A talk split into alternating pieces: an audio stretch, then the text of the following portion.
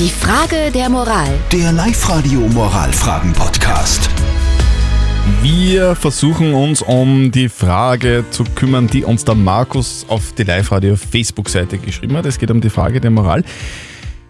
Der Markus sagt, sein Chef ist ein kleines Problem für ihn. Er behandelt alle Mitarbeiter, als seien sie dumm. Und der Markus mag zwar seinen Job, er mag auch die Kollegen, aber die soziale Inkompetenz seines Chefs macht ihm zu schaffen. Soll er seinen Chef darauf ansprechen?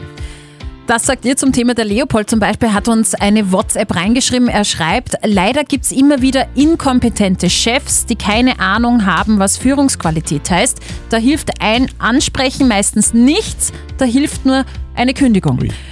Und die Sabrina sagt, soziale Kompetenz kann man meistens nicht erlernen, das ist anerzogen. Dass er euch für dumm hält, finde ich wahnsinnig traurig. Ich würde ihn unbedingt darauf ansprechen. Der Chef von Markus gibt den Mitarbeitern das Gefühl, dumm zu sein. Der Markus, der seinen Job mag, überlegt jetzt, was er machen soll. Soll er seinen Chef jetzt darauf ansprechen, weil er natürlich ein Problem damit hat. Moralexperte Lukas Kehlin von der katholischen Privatuni in Linz. Wie sehen Sie das? Er ist zwar Ihr Chef, trotzdem haben Sie das Anrecht, respektvoll behandelt zu werden. Wenn er Ihnen das Gefühl vermittelt, dumm zu sein, so ist er in puncto Mitarbeiterführung sicher kein guter Chef.